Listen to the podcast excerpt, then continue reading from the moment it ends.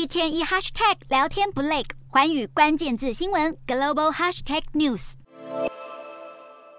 俄罗斯总统普丁下达部分动员令，在征召三十万预备役公民参战，甚至向西方国家发出了核战威胁。此话一出，立刻引来挞伐声浪。美国总统拜登在联合国大会演说，批评普丁的发言。法国总统马克宏也情绪激昂，他原定演说十五分钟，但最后讲了大约三十分钟，以少见的严厉措辞批判那些不谴责俄罗斯的国家。说到激动之处，手还一度敲击桌面。几位欧洲领导还用赌博来比喻普丁的言论。芬兰总统尼尼斯托表示，普丁现在孤注一掷，把他手上的筹码全押了。而欧盟和北约也先后指控普丁将世界和平置于危险之中，形容普丁是在玩核武赌博。至于在普丁威胁下承受最大风险的乌克兰，总统泽伦斯基表示，他认为普丁不至于动用核武，因为全世界都不会容许。泽伦斯基向联合国大会预录演说，希望能够取消俄罗斯的安理会否决权。他也不断呼吁西方国家提供更多军援，不要向普丁屈服。